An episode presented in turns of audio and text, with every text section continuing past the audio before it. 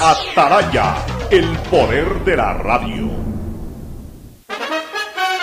El siguiente es un espacio contratado. Radio Atalaya no se solidariza necesariamente con las opiniones aquí vertidas. El siguiente en Radio Atalaya es un programa de opinión, categoría O, apto para todo público. La hora del pocho. La hora del pocho se viene con todo en Radio Atalaya. La hora del pocho. La hora del pocho.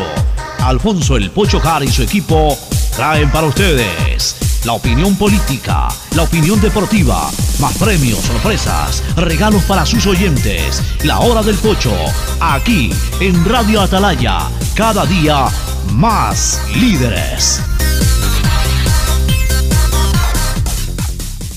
Buenos días, este programa es auspiciado por Aceites y Lubricantes Gulf, el aceite de mayor tecnología en el mercado. Universidad Católica Santiago de Guayaquil y su plan de educación a distancia, formando siempre líderes. EMAPAC y el municipio de Guayaquil trabajando juntos por una nueva ciudad en el mejoramiento y aumento de la capacidad de drenaje en Causarina, Vía Daule, Marta Roldós, Guasmo, Tres Bocas, Voluntad de Dios, Amanes, Urdesa, así como en la gran obra de la macroplanta de tratamiento de aguas residuales Las Exclusas. Accede a tu Novum 360 de Claro Empresas que te trae las soluciones que tu empresa necesita para crecer en una sola herramienta. Por todos aquellos a quienes queremos, primero pon el hombro, reactivemos juntos el país. Consulta en tu banco del barrio el lugar y fecha de vacunación más próximo, sin ningún costo. Banco Guayaquil, primero tú. Si me la pongo, si me la pongo, si me la pongo y me vacuno ya. Sí a la vacunación, sí a todas las dosis. Recuerda aplicarte la segunda dosis para completar tu vacunación. Plan de vacunación 900 del Gobierno del Encuentro. Juntos lo logramos. Si me la pongo, si me la pongo.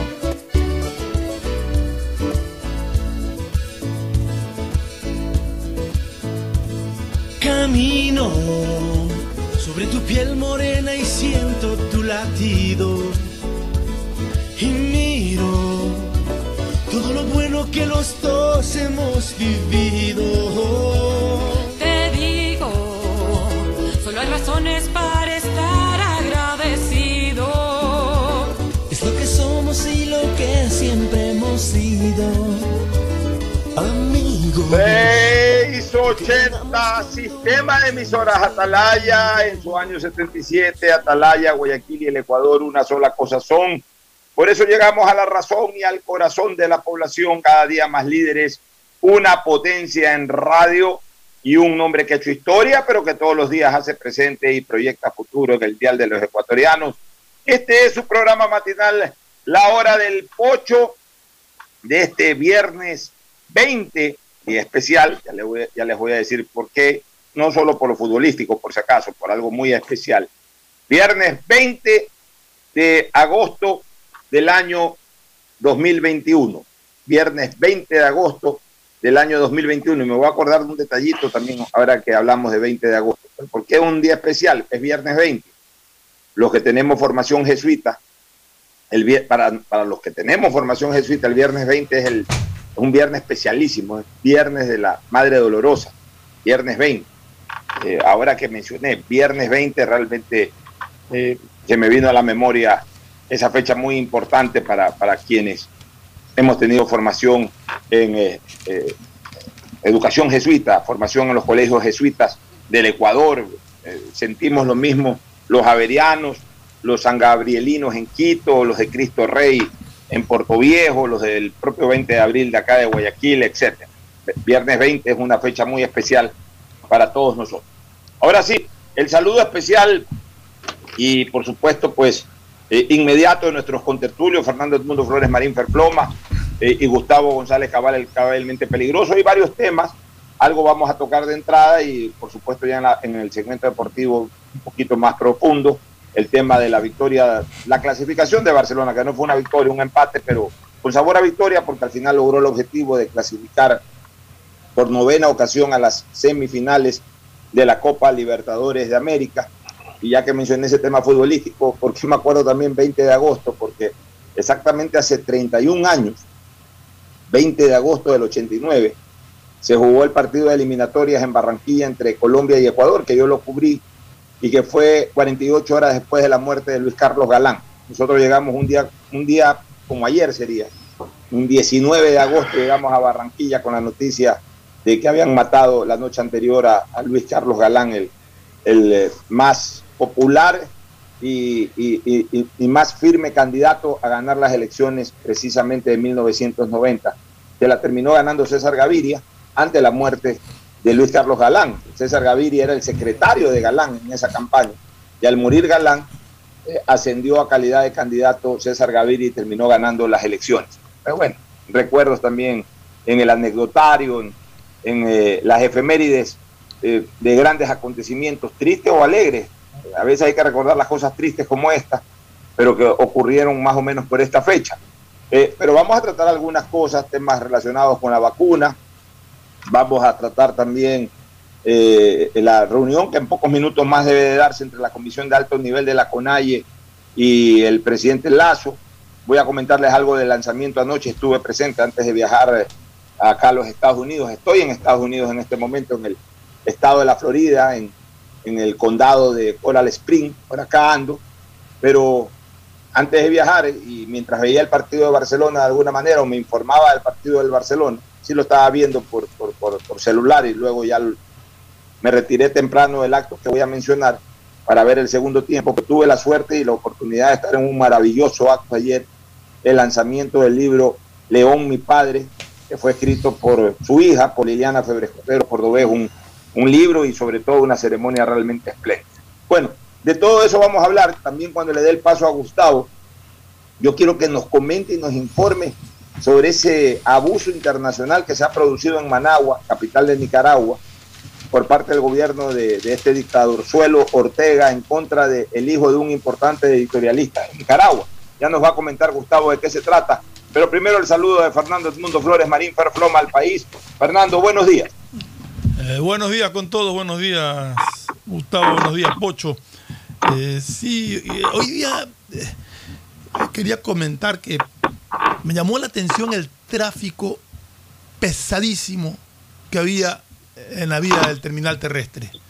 Desconozco el motivo porque realmente yo tomo esa vía todos los días para venir acá a la radio y nunca he tenido problemas, pero hoy día mm, no sé el motivo porque estuve mirando para ver si había algún accidente o, o algún carro dañado o algo. No, no, no encontré ningún motivo, pero sumamente pesado el, tráfico en este trayecto, la verdad. Me llamó mucho la atención. Y bueno, antes que nada, felicitar a, a los barceloneses, al Barcelona, por esa clasificación a, a las semifinales de Copa Libertadores de América.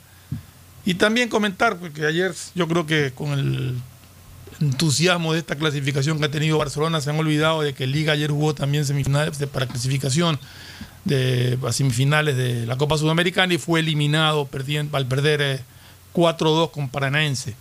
Un resultado de Liga medio raro porque Liga comenzó ganando el partido, en cinco minutos le dieron la vuelta y se pusieron 2 a 1. Liga lo alcanzó a empatar, volvió a clasificar y luego el Paranaense metió los dos goles que le marcaron la diferencia con la cual clasificó. Así es, Fernando. Yo pensaba que a lo mejor Liga, sobre todo porque arrancó muy bien. Eh, iba a generar eh, ese homenaje póstumo y muy sentido a su máximo personero histórico como Rodrigo Paz Delgado. Desgraciadamente el resultado no los ayudó a ellos. Por el contrario, al Barcelona sí. Barcelona sacó un empate. Eh, un empate, yo no diría dramático. O sea, de hecho, hasta que el partido iba 0 a 0, sí había drama, porque en cualquier momento si Fluminense hacía el gol se complicaban las cosas. Pero el gol de Gonzalo Mastriani le dio una tranquilidad absoluta al equipo amarillo. Fue un golazo y, en la forma en que domina el balón y define. ¿eh? Un golazo. No, Mastriani, ¿sabes qué? Mastriani está demostrando que es un gran jugador, un gran centro delantero. Ya lo había evidenciado en, en, el City dos años atrás, pero no tuvo un buen arranque en Barcelona. En Barcelona a veces es difícil ganar eh, estelarismo por todas las cosas que siempre están alrededor del Barcelona. Pues este muchacho ya tomó confianza y como le ocurre a los goleadores, cuando le entró la primera le comienzan a entrar una atrás de otra. Eh, le, le, costaba hacer el primer gol, pero ya cuando hizo el primer gol eh, eh, que fue hace poco tiempo atrás, tres semanas, un mes atrás máximo. De ahí constantemente viene anotando y, y goles claves en Copa Libertadores y en el propio Campeonato Nacional. Un, un buen empate del Barcelona, o sea, lo empatan eh, una vez más. El Fluminense empata en, en- en las postrimerías, realmente. Se puede decir que en la última jugada de cada partido. Así fue allá en Río de Janeiro y así fue ayer en el Monumental. En la última jugada se pica un penal, lo que no habla bien tampoco de la defensa del Barcelona. Y las O dos sea, no veces están fueron manejando penales, las Pocho. cosas con- Allá y acá de pena lo empataron. Así es, no, está, no están manejando las cosas con la tranquilidad. Ese es un tema que tiene que trabajar el profe Busto. Yo admiro mucho al profe Busto, lo he defendido y lo seguiré defendiendo. Ahora ya, a lo mejor ahora ya no necesito defenderlo porque todo el mundo le va a tirar flores. Aunque aquí hay mucha ingratitud y, y los que ya lo criticaron están es buscando el momento que se caiga para caerle con todo. Yo lo defenderé siempre porque ha demostrado ser un gran profesional y un gran técnico. Ganar un, eh, estar año, un año y ocho meses en el club y en un año ocho meses en el club, en un club muy difícil de manejar como es Barcelona, ganar un campeonato nacional y tenerlo de semifinalista de Copa, realmente es un mérito indiscutible del profesor Busto. O sea, él no ha tenido tiempo ni siquiera de adaptarse. Ahí está, cuando, cuando una persona hace un buen trabajo, no, no necesita estar usando mucho esta famosa palabra de los procesos que usan los técnicos para justificar a veces competencia. Llegó y ahí lo están viendo ustedes al profesor Busto, sacar buenos resultados. Este, pero bueno, también él tendrá que corregir algunas cosas de cara a la semifinal. Eh, no puede ser de que Barcelona en casi todos los partidos últimos haya, haya generado penales. Y, y- contra el Fluminense en las últimas jugadas del partido. Hay que guardar la serenidad. Rivero es un buen jugador, va muy bien por el juego aéreo, ¿por qué tiene que abrir los brazos y, e ir golpeándole en la cara de alguna manera al rival? Eso fue penal. Algunos hinchas del Barcelona, no, que no fue penal. Sí fue penal, señores, penal clarísimo. Le pone el puño en la cara. No es necesario darle un puñete, tumbarlo de un puñete para que te piten penal. No es necesario abrir los brazos así. Eh, eh, Rivero teniendo buen timing para saltar, siendo un hombre corpulento, porque no es ningún, no es ningún fifirichi, es un hombre fuerte. Eh, que salte hombro a hombro. Saltando hombro a hombro lo va de alguna u otra manera, lo va a obstaculizar al rival y no va a tener el rival la facilidad El pe- para, el- el para pen- poder cabecear y para poder hacer el gol. El penal no se da por la forma en que extiende el brazo. en donde Porque puede no- originar eh, infracción como lo de ayer, no puede originar de que la pelota le pegue en el brazo, aunque sea de manera casual, porque un brazo abierto es pena. Entonces, tienen que corregir eso y yo creo que esa será una de las tareas del profe Bustos de aquí hasta el partido con el Flamengo de Brasil. Pero bueno, ya seguiremos hablando más adelante de Copa Libertadores, de lo que se viene en la Liga Pro también, en el cemento deportivo. Por lo pronto quiero darle paso a, a Gustavo para que salude y para que nos expliques, Gustavo, porque tú andas informado en este tema, qué es que ha pasado en Nicaragua con Ortega, qué es que le ha hecho al hijo de un importante editorialista y por qué le ha hecho eso. Adelante, Gustavo González Cabal, el cabalmente peligroso aquí en la hora del Escucha. Buenos días, Fernando. Buenos días, Alfonso. Buenos días, distinguida audiencia del sistema de emisoras Atalaya y de este programa en particular.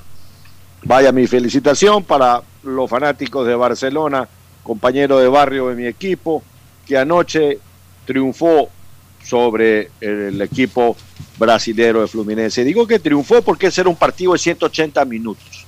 90 se jugaban en Brasil, 90 acá, y había una reglamentación específica sobre ese partido, no era un partido cualquiera, y entonces Barcelona, aunque empató, ganó y clasificó a semifinal. Enhorabuena por el fútbol de Guayaquil y de la costa, Alfonso. Oye, Gustavo, Bueno, sí. antes que sigas, si puedes mejorar un poquito tu nivel de audio, o si es que desde consola me mejoran el retorno, porque, exacto, te, te- te escuché muy lejanamente. Ah, Ahí, ¿qué tal me escuchas? Yo creo que a lo mejor me amplifica un poquito consola, pero en todo caso, si está bien. saliendo bien, adelante. Se escucha bien acá. Ah, Escucha bien, de- adelante, Gustavo, entonces. Sí, sí, eh, eh, continúa tú con, con, con tu comentario. Y, y nada, solamente felicitar al fútbol de Guayaquil y al fútbol del Ecuador, porque esto le hace bien al país, le hace bien eh, que nuestros equipos lleguen a esos niveles. Es in- increíble que solamente Brasil y un equipo de Ecuador estén allí. Muy bien, hace unos días atrás, en Managua, Nicaragua, un grupo de surfistas ecuatorianos iban a hacer un tour de surfeo había unas buenas olas en una determinada playa de- de Nicaragua y se fueron para allá algunos surfistas. Eh, entraron pues por, por migración y al hijo de un importante editorialista, de un importante diario del Ecuador, lo detuvieron. Le dijeron, vaya a una sala especial. Afortunadamente ese editorialista nunca pone sus dos apellidos cuando firma sus artículos. Pone solamente uno. Y al chico pues lo, lo pararon, le dijeron qué viene a hacer acá. Lo tuvieron un rato lleno de gente de seguridad política de Nicaragua. Eh, eh, lo miraban, hablaban entre ellos y finalmente decidieron declararlo inadmitido y lo embarcaron en el próximo vuelo que salía de Copa. El capitán del vuelo de Copa, de, casualidad, pasó por la sala. El aeropuerto de Managua es un aeropuerto pequeño y vio a este joven en estas circunstancias y un poco como que se apersonó del tema y cuando ya la seguridad política lo fue acompañando y lo entregó eh, para que suba, el capitán le dijo de qué se trataba el tema, por qué estaba en estas condiciones. El tipo, el joven no sabía de qué se trataba el tema. Simplemente eh, eh, lo, interrogaron sobre generalidades y a los demás ecuatorianos los dejaron ingresar sin problemas. Yo creo que tuvo mucha suerte este joven, porque su padre es un editorialista que ha criticado desde hace mucho tiempo atrás al gobierno de- que hoy día está Ortega en el gobierno de Nicaragua. Y particularmente él escribió un artículo muy fuerte sobre una presunta violación que había cometido Ortega en un de- determinado momento. Creo que ese artículo lo escribió en el 2010 o algo por el estilo. Pero fíjate tú, hay muchísimas, hay un par de embajadas que en el Ecuador eh, mantienen una línea muy cercana con el servicio de inteligencia cubana. Y por supuesto que toda lo que se diga de sus países aquí, aún lo que estamos diciendo, es analizado e informado a la capital de sus repúblicas. Pero yo le insisto, este joven tuvo suerte, porque en tratándose de Nicaragua, donde hay tantos candidatos a la presidencia presos, donde hay certezas más no derechos, pues todo le podía haber pasado. Le podía haber pasado un muy buen susto, una detención para investigación por 48 horas, algo por el estilo, de tal manera que hubiera sido una verdadera pesadilla su viaje a surfear. Esto resuena interesante, Alfonso, como una verdadera lección para nuestros hijos.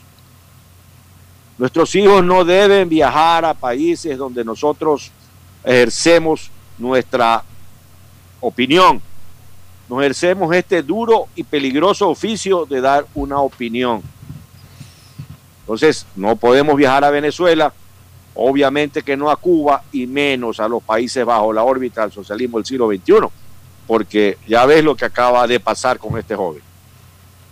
Increíble, propio de un país eh, controlado por, una dictador, por un dictador suelo, por una dictadura de marras, por eh, un sistema de gobierno oprobioso y que de, de manera definitiva, de manera absurda, pero definitiva, ha extinguido las libertades en ese hermano país. Desgraciadamente, se pudo liberar tan solo por un poco tiempo de este Ortega Nicaragua, porque ya este apareció hace algunas décadas atrás. Y, e incluso en algún momento participó en una elección y fue uno de los últimos, pero de repente retomó poder y si antes eh, en algún momento lo aflojó, ahora está en la misma línea de los Maduro y compañía, no lo quiere aflojar por nada del mundo, porque saben, saben la cantidad de delitos que han cometido, saben que el rato que pierden el poder se van presos, se van presos o se van muertos, porque habrá mucha gente que no solamente los quiera presos, sino de otra manera también. Y por eso, bajo ninguna circunstancia van a permitir una depuración democrática y, y- y ese es el meollo y el, el porqué de mantener estas dictaduras. Porque ya llega un momento en que incluso tienen tanto dinero de lo robado que no es por dinero, sino para poder disfrutar del dinero. A lo mejor, bueno, mientras estén en el poder van a seguir robando, pero si que mañana o pasado dejan el poder, tienen plata para ellos, para sus hijos, para sus nietos, para sus tataranietos y para los tataranietos de los tataranietos. Pues se han llevado los países en peso. El problema ya no es de dinero, el problema es que ellos saben que al momento que dejan de ser gobernantes, o se van presos o se van al hoyo. Y obviamente, pues hasta por un reflejo de supervivencia, eh, no les interesa jamás alejarse del poder. Oye, entremos a lo político, a lo local con Ferfloma. Hay algunas cosas interesantes. En pocos minutos más debe de reunirse esta comisión de alto nivel de la CONAIE, que ha respondido ayer al presidente de la República de que sí van a ir. Al principio decían que no. De hecho, eh, el instigador este de Leonidas Giza no quiere ir. Es que el, el Eh, y de hecho no va a ir. es porque querían incluir a todos los, los grupos sociales que integran el Parlamento de los Pueblos y el momento en que el gobierno ratificó que la invitación era solo para la CONAIE, este, estos grupos decidieron que o iban todos o no iba nadie. Y en principio pues se había dicho que no iba a ir la CONAIE, creo que ya se, se logró un acuerdo para que la CONAIE asista al encuentro con el presidente Lazo. Estamos a la expectativa de, de ver exactamente qué es lo que sucede. Es que en efecto, Fernando, va a ir una comisión de alto nivel, según ellos llaman. Yo me imagino que las, autoridades, las autoridades eh, que están en un segundo nivel después del presidente, que es Isa, Isa no va a ir, pero me imagino que irá seguramente el vicepresidente. No han, no han especificado quiénes van, pero ha de ir el vicepresidente de la CONAIE, ha de ir algún director territorial, o sea, gente muy vinculada a la CONAIE y van prácticamente a establecer, según han dicho, una especie como de agenda, eh, a pulir lo logístico, porque la reunión con el presidente de la República ya con todas las formalidades y solemnidades del caso se va a dar en los próximos días. Pero bueno, por lo menos, Fernando, hoy se respira diálogo y no se respira eh, litigio. Hoy se respira conversación y no se respira ambiente callejero. Y eso es bueno, es bueno para la democracia, es bueno para el gobierno Pero y es bueno en las pretensiones pero de la CONAIE. Ojalá, ojalá que la Como CONAIE... lo que- conocemos a Guillermo Lazo, tampoco Lazo es una persona cerrada a la banda y a lo mejor sí reconocerá eh, algunas de las pretensiones de la A mí- CONAIE. a mí no- lo mejor preocupa. las perfeccionarán porque todas las pretensiones también son perfectibles. A mí- a mí no me A lo preocupa mejor las lo de- las perfeccionarán y algo provechoso van a sacar a través del diálogo versus nada a través de la fuerza, Fernando. Que a mí no me preocupa lo, eh, la posición del presidente Lazo, que ha demostrado que es una persona de diálogo. Me preocupa es más bien la, la posición de la CONAIE, que exige, exige, no, no es que dice vamos a dialogar o, o vamos a, a- consensuar en algo, no, exige derogatorias de los decretos. Entonces, eh, realmente si van con exigencias, eso ya suena como a intransigencia. Es un diálogo para encontrar lo mejor para el país.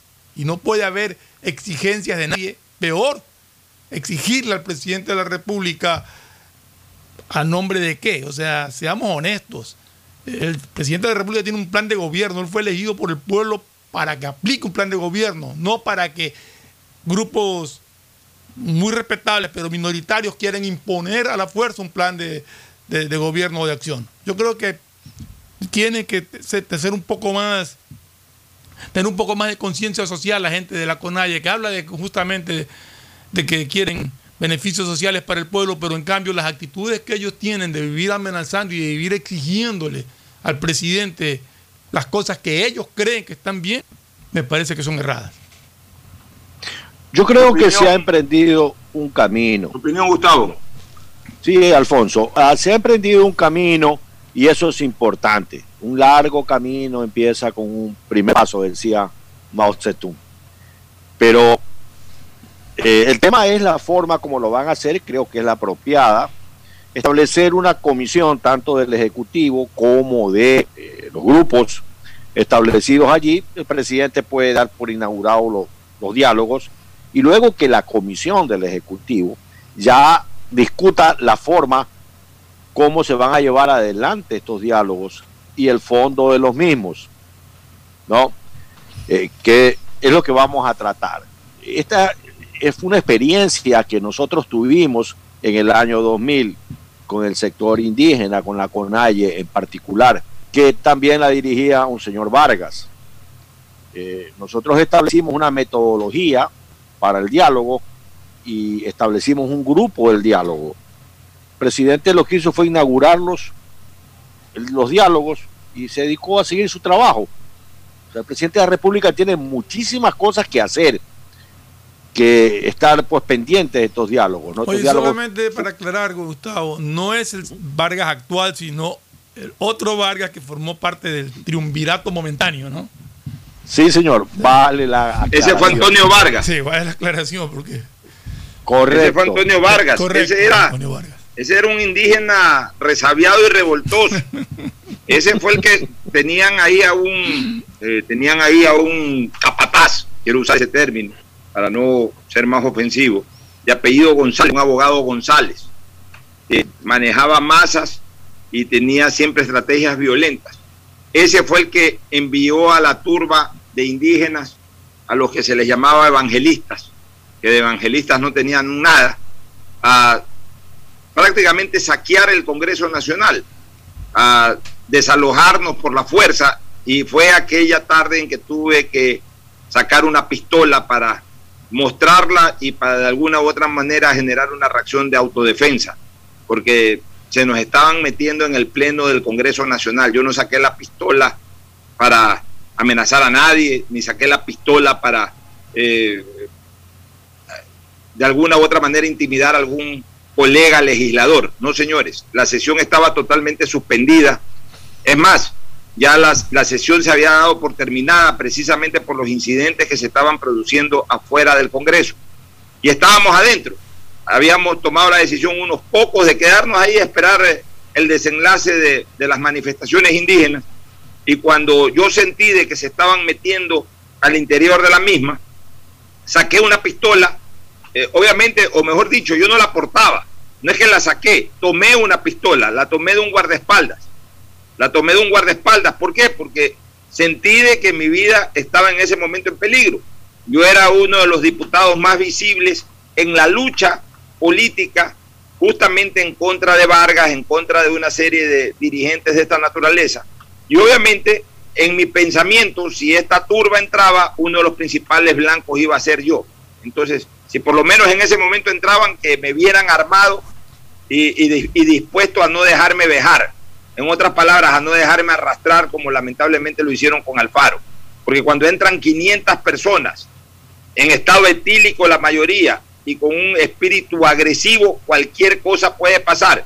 Y después la pregunta es quién lo hizo y la respuesta va a ser Fuente Ovejuna. Y yo no iba a dar papaya así nomás fácilmente. Esa fue la razón, siempre le he dicho, y es un momento más para volverlo a explicar el por qué tuve que tomar una pistola, que vuelvo a repetir, yo no la tenía. A mí me conoce de toda la vida Fernando Flores, sabe que yo nunca ando armado. A mí me conoce de toda la vida Gustavo González puede dar fe de que yo nunca ando armado. Pero ese día tuve que tomar una pistola eh, de un guardaespaldas porque se venía encima esta gente y además porque la Policía Nacional, que estaba en complicidad con ese acto, la Policía Legislativa Nacional, que es parte de la Policía Nacional, en complicidad con los organizadores de ese acto, nos, se nos acercaron a decir de que no podían garantizar nuestra, nuestra seguridad y que mejor nos vayamos, es decir, nos autodesalojemos en una actitud increíble de la policía. La policía no está para decirle a quienes tienen que custodiar que se vayan, sino al contrario, custodiarlo. Por eso es que al saber de que no íbamos a contar con el respaldo policial, yo tomé ese arma. Y ahí cuando los policías se dieron cuenta de que la cosa se podía complicar con, con un diputado con un arma en mano, inmediatamente blindaron bien la asamblea o congreso y no permitieron que entre un solo indígena a hacer ningún tipo de problema. Cuando, cuando vieron la reacción. Yo estoy seguro, y eso se lo, he- conversado con muchos compañeros de esa época, yo estoy seguro que si yo no reaccionaba de esa manera, se metían los indígenas al pleno de la asamblea y nos desalojaban y posiblemente hasta nos agredían. Esa es la verdad histórica que aprovecho ya que se ha tocado este tema para volverla a relatar. Oye, y para terminar este punto, Gustavo y Fernando, lo de eh, Jaco Pérez también me parece interesante. Jaco Pérez ha formado un partido político eh, o está en formación de un partido político y anda la expectativa de anda la expectativa de, de, de- de ver qué ocurre con, Somos agua, eh, se llama. el- propio Leonidas Isa y con sus ex compañeros de Pachacute, porque anda deshojando margaritas nuevamente. Dicen que por un lado le han ofrecido la alcaldía de Cuenca, pero que también por otro lado le dicen que se aguante para la presidencia de la República. Entonces él debe estar midiendo, porque él sabe que su público en buena parte es el mismo público de la CONAIE. Él debe estar midiendo hasta qué punto avanza, avanza ISA y cuál es el impacto que genera ISA en, estos próximos meses a efectos de o aguantarse hasta la presidencia y desplazarlo a ISA en esa pretensión, o de repente reforzarse con una candidatura a la alcaldía, ganar la alcaldía y desde ahí hacer una nueva plataforma como la hizo como prefecto. Aunque yo creo que a estas alturas del partido, cuidado, don Jaco Pérez se confunde, se lanza a una candidatura seccional y pierde, porque ahí sí se va a quedar sin pan y pedazo, Fernando. Sí, así es. eh, Somos Agua se llama el movimiento que está pretendiendo inscribir eh, Yacu Pérez, que recién está iniciando el trámite de, para inscribir, el, para registrar el movimiento. En todo caso, no sé, él tiene aspiraciones políticas, siempre lo ha dicho, pero candidato a la alcaldía de Cuenca o candidato a la presidencia de la República en 2025, no sé por cuál opción él vaya a apuntar.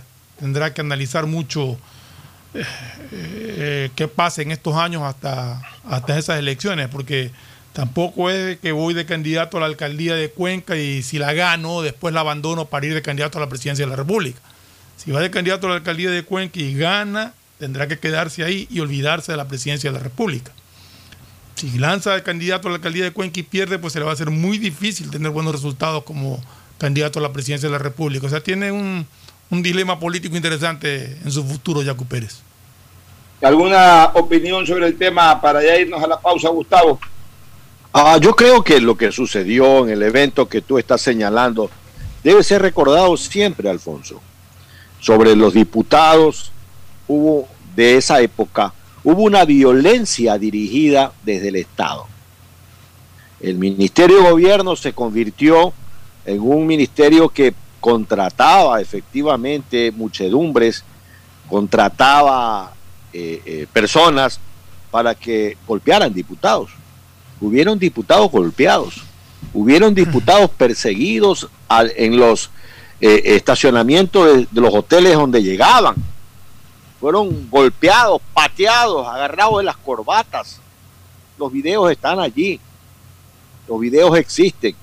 Y ese fue el antecedente del golpe de Estado que dio Rafael Correa. Disolvió el Congreso básicamente, creó el Congreso de los Manteles, como tú mejor que nadie sabe, y luego fuimos a la Asamblea Constituyente y tenemos el mamotreto de la Constitución de Montecristi. Y toda la parte legal que protege cosas como la que están pasando en Montecristi y todo el tema que ya sabemos que está sucediendo en el Ecuador. Muy bien, vámonos a una pausa. Isaí, vámonos a una pausa. Voy a salirme un ratito del Zoom y reingresar inmediatamente porque por ahí, eh, como se metió una llamada, eso es lo que me ha hecho perder calidad de retorno. Pero haciendo esto que, te he señalado, pues voy a mejorar nuevamente la misma y voy a poder escuchar perfectamente a Gustavo y a Fernando. Así que nos vamos a la pausa, a la primera del programa, vamos a regresar con otros temas de interés político y social, mientras yo hago este pequeño, esta pequeña operación que ya te he dicho, querido Isaí Sánchez, nuestro audiomáster del sistema de emisoras Atalaya y de la hora del pollo. Pausa y volvemos. El siguiente es un espacio publicitario apto para todo público. Si me la pongo, si me la pongo, si me la pongo y me vacuno ya. No te descuides, la vacuna tiene dos dosis. Si te pones solo una, realmente no estás vacunado. Plan de vacunación 900 del gobierno del encuentro. Juntos lo logramos. Si me la pongo, si me la pongo. Detrás de cada profesional hay una gran historia. Aprende, experimenta y crea la tuya. Estudia a distancia en la Universidad Católica Santiago de Guayaquil. Contamos con las carreras de marketing, administración de empresa, emprendimiento e innovación social, turismo, contabilidad y auditoría, trabajo social y derecho. Sistema de educación a distancia de la Universidad Católica Santiago de Guayaquil. formando líderes siempre. En MAPAC te brindamos una atención de calidad, oportuna y humana. Si no estás de acuerdo con la respuesta de la operadora de los servicios Interagua, contáctanos a nuestro WhatsApp 099-874-72917 o llámanos a la línea directa 1-800-003-003 y desde celular al 113, porque proteger tus derechos es nuestro compromiso. La Alcaldía de Guayaquil y EMAPAC trabajan juntos por una nueva ciudad.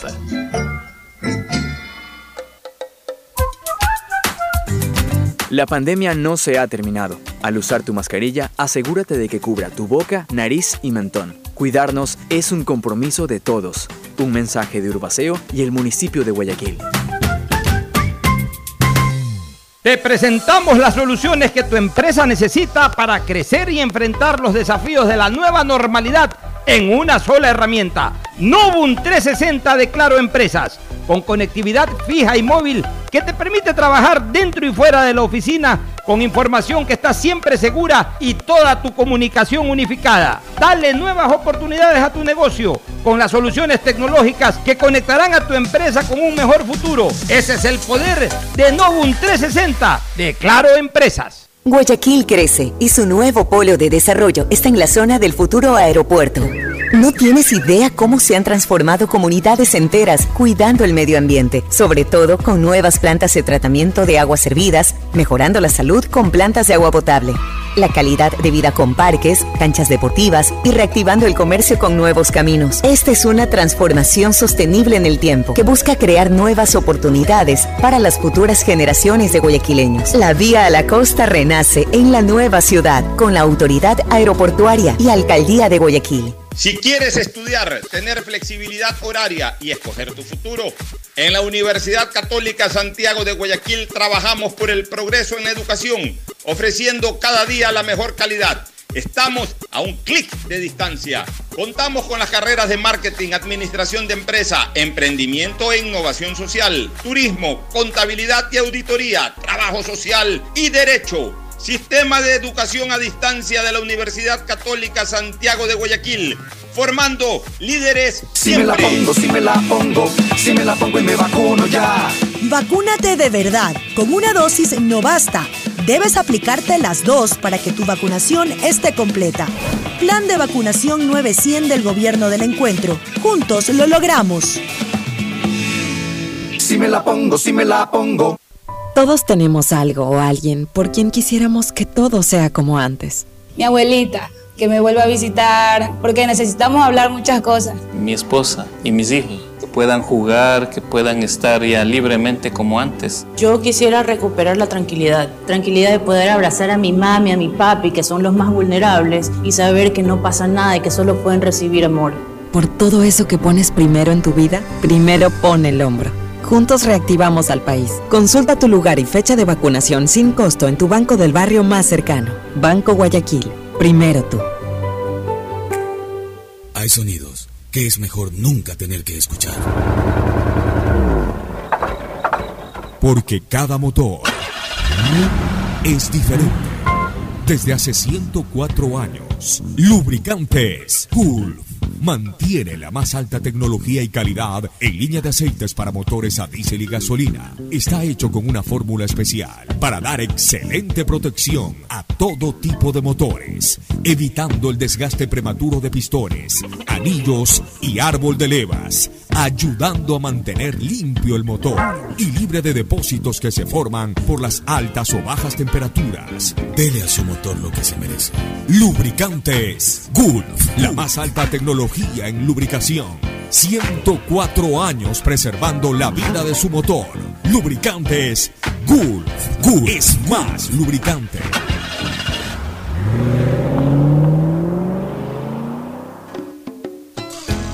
Fin del espacio publicitario. Usted está escuchando un programa de opinión, categoría O, apto para todo público.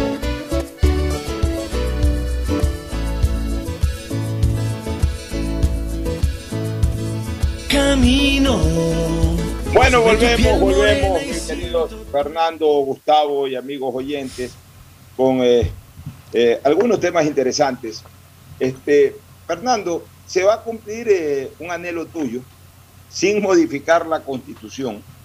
Se va a cumplir un anhelo tuyo. La no obligatoriedad de asistir a las urnas. La no obligatoriedad. Porque aunque la constitución lo dice y la ley también, desde este primero de septiembre ya no se va a pedir ni cédula ni papeleta de votación para los trámites ante las instituciones públicas.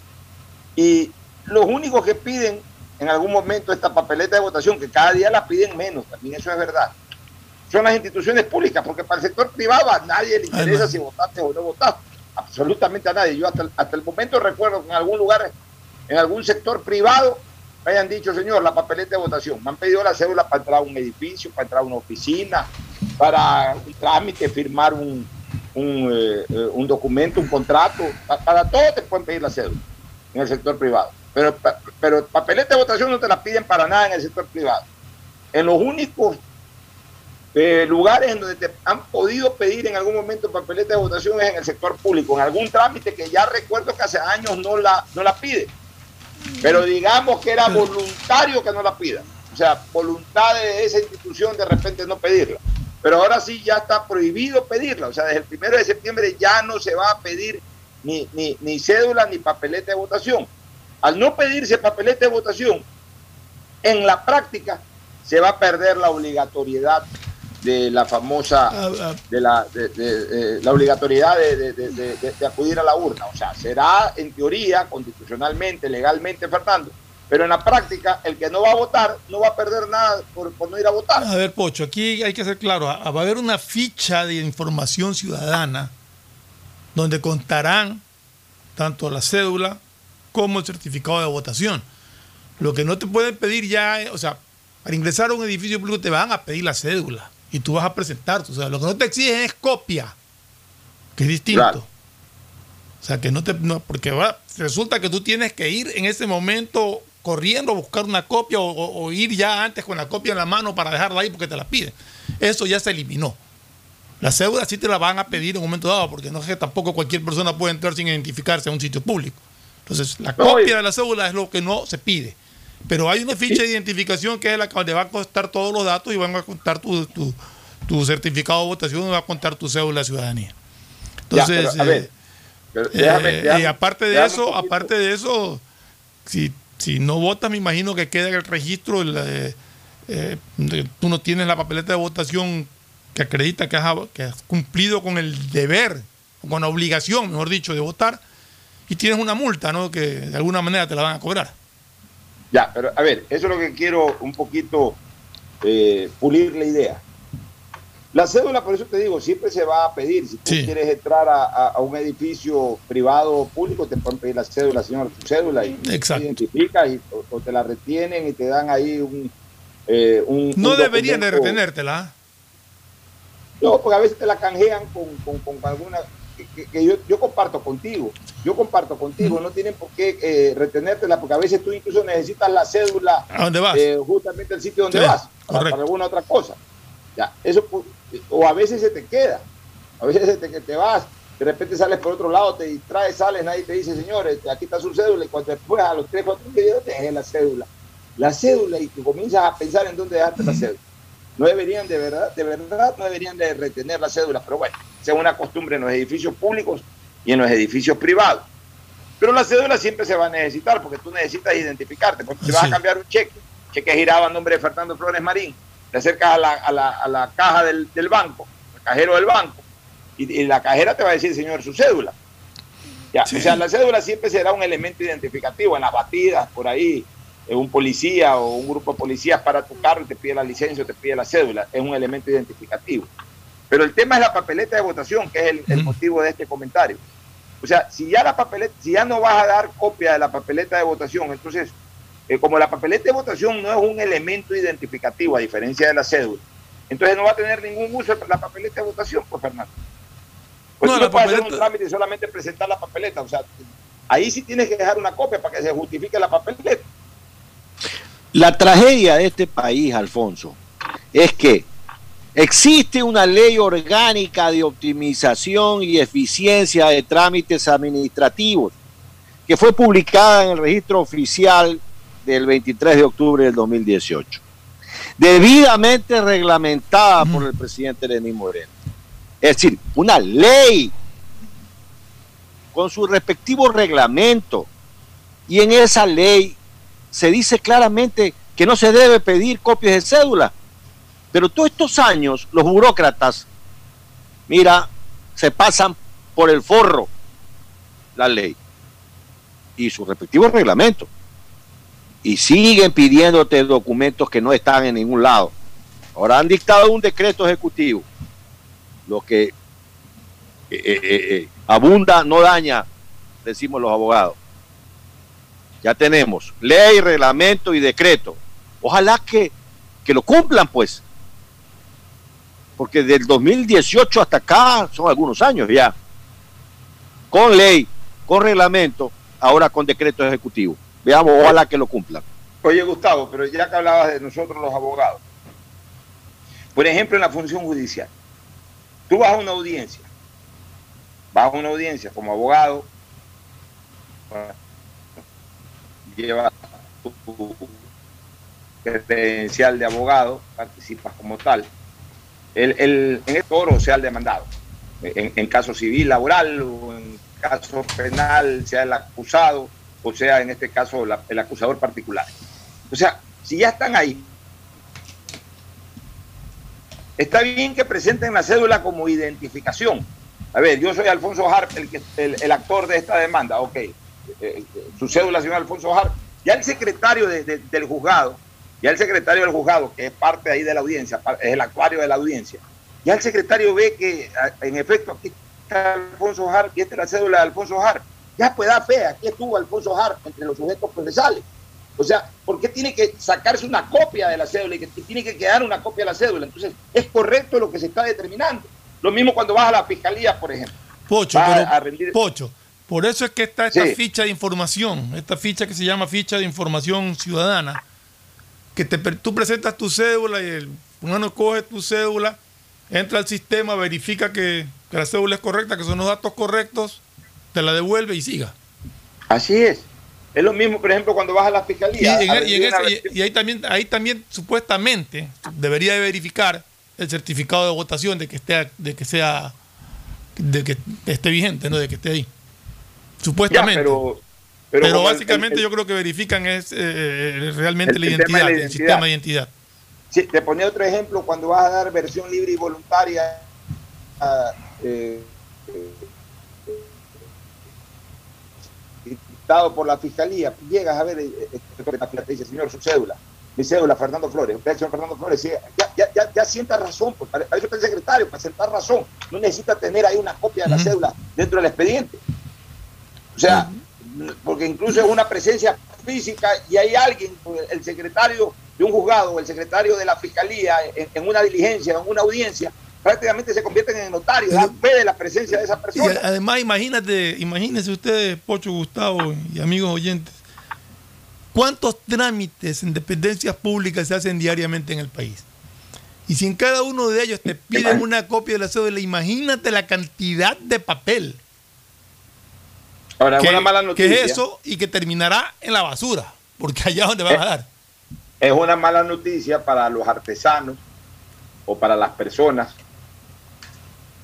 que, que, trabajan en estos menesteres aprovechando este tipo de cosas. Hay mucha gente en, en, en muchos de estos sectores en donde hay mucha tramitología que, que tiene claro. hasta su fotocopiadora. Tiene fotocopiadora. sí, porque tú ya, se me olvidé, entonces está ahí al pie del edificio, están con una fotocopiadora, entonces ahí sacan y sacan y sacan y sacan copias. O sea, esa gente va a tener que reinventar. Estamos teniendo problemas con tu audio, Pocho. Obviamente con algún otro tipo de actividad. Pero lo importante eh, a ver, estoy conectado. No, no, se está entrecortando. Yo creo que es un problema de internet. Ya, bueno, ahí como me escuchas. Ahí mejoró. Ya, lo que te decía, eh, y, y, y, y, volver al tema es de que al no exigirse de aquí en adelante la papeleta de votación, en la práctica se pierde la obligatoriedad del voto. O sea, eh, mucha gente que va a votar no tanto por convicción, sino por la famosa papeleta para los trámites, al ya no ser necesario, aparentemente no ser necesaria eh, esta papeleta o este requisito, eh, la gente se dará cuenta de eso y en la próxima elección dirá, ah, no, si ya ni siquiera piden esa papeleta, ¿para qué voy a ir a votar?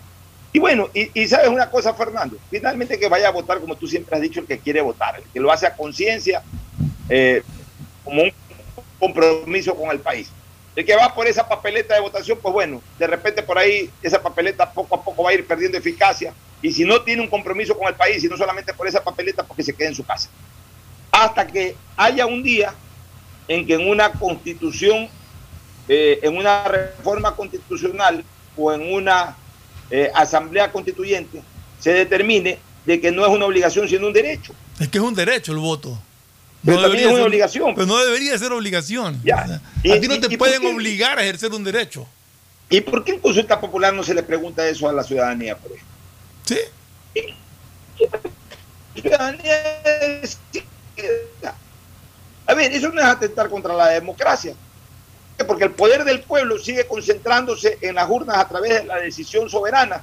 Y la obligatoriedad no es lo que determina, no, no es lo que determina aquello, sino es eh, precisamente lo que eh, en donde radica la democracia es en la voluntad del pueblo, o sea, la voluntad de ir, primero la voluntad de ir y luego la voluntad propia de decidir por quién vota. Eh, eh, ahí radica la soberanía del pueblo, ahí radica la democracia, no es la obligatoriedad. ¿Por qué no se le pregunta al pueblo si que quiere o no que el voto sea obligatorio, por? Nunca se ha hecho una consulta sobre ese tema. Siempre ha ido ahí en medio de la constitución el concepto o el enunciado. Pero nunca se ha hecho una dentro de una consulta popular. Aquí se ha consultado hasta de los toros y los gallos. Pero nunca se le ha consultado al pueblo si, si el pueblo quiere verdaderamente. O sea, no se le ha consultado de manera directa, específica. Se le ha, se, le, se le ha consultado en el marco de un referéndum o de un plebiscito, de una consulta popular donde te meten todo el paquete de la constitución y te dicen sí o no, esta o la de acá. Pero, pero, ¿por qué no se le pregunta entre las 10, 15, 20 preguntas que suelen hacerse en consultas populares? Por ejemplo, si van a hacer consultas sobre reformas constitucionales, si el pueblo quiere o no quiere la obligatoriedad del voto y que decide el pueblo. Si la mayoría del pueblo quiere, quiere estar obligado a votar, pues bueno, pues se impondrá la votación popular también en eso. Y pues el pueblo decide que, que no debe ser obligación, sino solamente el ejercicio de un derecho. Pues bueno, que así sea, pues Fernando y, Gustavo, no sé qué opinen ustedes. Yo estoy de acuerdo en eso y siempre lo, lo he sostenido, Pocho, y tú sabes que, que siempre ha sido el criterio de que un derecho no puede ser obligatorio, o sea, nadie te puede obligar a ejercer un derecho. Y el derecho al voto no puede ser obligatorio, debe ser voluntario, pero ya ve- veremos. Yo, yo, yo respeto lo que dice la Constitución y todo, pero es mi manera de pensar. Gustavo, ¿tú algún criterio al respecto? El derecho al voto se consagró y la, digamos, la obligatoriedad al voto se consagró eh, en la Constitución de 1978. El regreso a la democracia trajo consigo eh, el tema del- de la obligatoriedad del voto. Antes el voto no era obligatorio. Y veamos, realmente hacer una evaluación. Yo no tengo muchos criterios qué pasaba antes del 78 respecto al que el voto no era pues obligatorio. Y cuál es la experiencia que como democracia hemos ganado. Hemos ganado una mayor participación. Esa participación es eh, definitivamente más allá de que se obtenga el certificado es una participación profunda en, los valores democráticos, en elegir eh, de conformidad con nuestra conciencia. Hay una serie de preguntas que hay que hacerse frente a este tema, ¿no? Yo confieso que no he reflexionado mucho para tener un criterio sobre el mismo, mi querido Alfonso. Oye, sobre el tema de salud pública y de vacunación, eh, ya hay nuevas cifras que son muy alentadoras. Hay ya prácticamente 10 millones de personas con primera dosis, 9 millones 978 mil 515 personas, es decir, faltan qué? Faltan 20 mil personas, 22 mil personas, o para ser más exacto, 21 mil 500 personas para, eh, eh, para completar los 10 millones de ciudadanos con primera dosis. Pero ha ido eh, incrementándose la cantidad de personas con las dos dosis, es decir, las dosis completas. Son 6 millones 210 mil 110 personas. 6 millones 210 mil 110 personas. Es decir, en este momento, si es que la población del Ecuador es de aproximadamente 17 millones de personas, estamos hablando de que ya está vacunado eh, con, con doble dosis el 45% del país completo. Si tú le extraes o excluyes de ahí de 12 años para abajo, que debe ser una población cercana al millón de personas, o millón y medio, dejemos que al final de cuentas sean 16 millones de 16, a ver, no, es que realmente son 13 millones de 16 para arriba, porque fueron los que estuvieron empadronados de 16 para arriba, 3 millones y pico, ponle, eh, eh, perdón, 13 millones y pico, calcúlale 13 millones 500 mil personas, son las que tienen de 16 años para arriba, a quienes realmente hay que vacunar ya, de de 16 años para arriba. Si es así, ya está vacunado en este momento aproximadamente el 50% de los ecuatorianos. Eh, eh, eh, 13 millones, estamos hablando de 6 millones 210 mil personas, aproximadamente el 50%, o sea, más o menos el 45% de 16 años para arriba ya están vacunados. ¿Cuántos días faltan para el famoso día 100, Gustavo y Fernando? Faltan exactamente dos semanas. Hoy exactamente dos semanas. Faltan dos semanas, faltan 14 días. Es decir, el gobierno nacional en este momento tiene 86 días de mandato. Hasta este momento, faltan 14 días. Lo que, en cálculo matemático, si se vacunan 200 mil personas diarias, que es el promedio que se viene vacunando.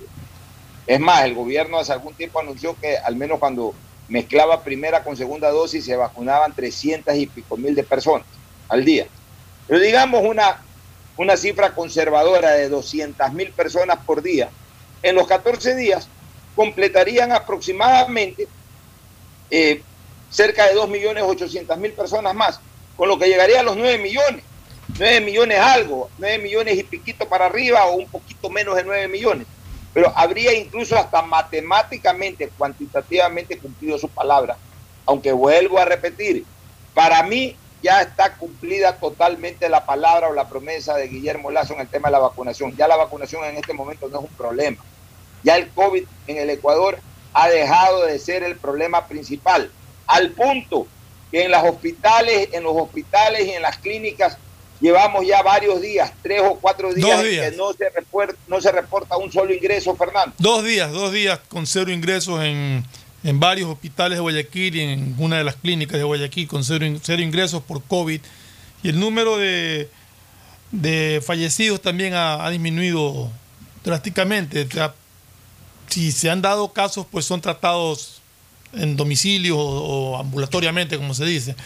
Pero eso, es- eso es una muy buena noticia y yo creo que es el resultado más claro que puede dar este sistema de vacunación que implementó el gobierno. Y, Así eso, es. y eso es el triunfo realmente de, de esto. Más, no más allá de si si llegó a, le faltaron mil o le pasó- se pasó con mil. Simple y llanamente No, es que- yo creo que, que el triunfo está en estas cifras, en que no hay ingresos a clínicas por COVID, en que el tratamiento, lamentablemente esto sigue aquí, pero, pero que pueda hacerse de manera ambulatoria, que el número de decesos haya disminuido y ojalá que pues, logramos mantener eso. Y eso también tiene mucha corresponsabilidad de la ciudadanía porque tiene que seguir más allá de la vacunación, teniendo los cuidados del caso hasta que nos digan que esto ha sido superado. ¿no? Es que así tiene que ser, este, Fernando. Pero lo importante es que ya el COVID dejó de ser un problema, porque ya nos hemos vacunado, o sea, ya no pasa eh, ese fenómeno del año pasado en donde hubo fuerte pandemia al inicio, la cuarentena, luego se redujo drásticamente, pero la, la amenaza la, venía, la veíamos llegar en cualquier momento. Eh, lo importante ahora es que ya no se ve llegar en cualquier momento esa amenaza. ¿Por qué? Porque ya nos hemos impuesto, ya los ecuatorianos estamos vacunados. Ya, ya eh, el ritmo de vacunación no tiene por qué cesar. El ritmo de vacunación es uno solo realmente, ya como se está dando, vacuna tras vacuna. Están las vacunas, están los vacunatorios. Es cuestión de que la gente vaya y la gente está yendo. Entonces ya eh, eso es irreversible. Eso ya es irreversible. Solamente para los politiqueros quedará eso del, del, eh, eh, del vacunómetro. Ah, mira, ve, parece que no va a llegar, parece que no va a No llegó, no llegó. O sea, ya es para el politiquero, el que verdaderamente no le interesa el beneficio del país, sino que anda buscando algún motivo para generar oposición o para generar crítica política. Oye, para terminar la parte política, social, antes de entrar al deporte, la victoria del Barcelona amerita comentario sobre el tema. Quiero felicitar a mi buena amiga Liliana Febres Cordero Cordobés, hija de León Febres Cordero Rivadeneira, expresidente del Ecuador, y de, y de doña María Eugenia Cordobés de Febres Cordero. E- Ella y, sus, ella y obviamente sus otras tres hermanas eh, siempre han estado muy atentas a, rescatar eh, la memoria histórica de León. Pero en este caso particular, Liliana desde hace muchos años se empeñó en, en redactar un libro. Liliana siempre fue la más cercana políticamente a León, siempre fue la más preocupada en temas políticos, lo acompañó en, muchas campañas electorales, eh, tiene además acceso o, o tiene un mejor manejo de acceso a la documentación, a la información política que dejó su padre. Y además le ha interesado más esto, porque sus otras hermanas pues se han dedicado a otras cosas. Igual siempre están atentas al acontecer político, pero no han tenido la vena política de, de Liliana. Ahí la, la que siempre le gustó la política fue eh, a Liliana Febres Cordero. Y obviamente pues eh, ha venido preparando este libro desde hace eh, algunos años atrás. Es un libro bien armado, un libro que recoge la faceta política básicamente de León, pero también su faceta familiar, eh, ciertas anécdotas familiares íntimas, eh, también de alguna manera la faceta social y empresarial. Es decir, es una revisión completa de la vida de Febres Cordero, pero desde la óptica, y más que desde la óptica, desde la trinchera de una hija, que, que lo vivió siempre y con quien tuvo obviamente conversaciones de mucha confianza que no las pudo haber tenido con ninguno de los otros que fuimos en algún momento allegados a León Febres Cordero.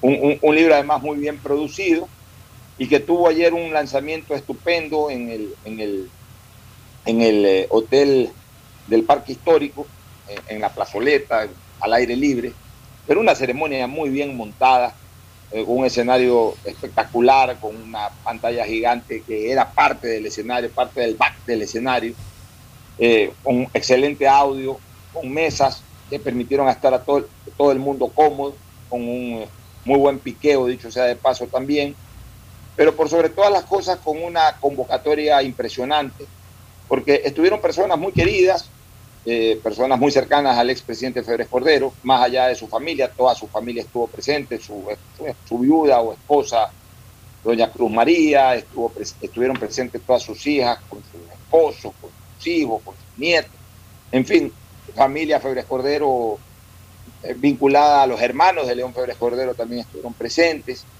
pero eh, básicamente amigos y sobre todo colaboradores de León Febres Cordero.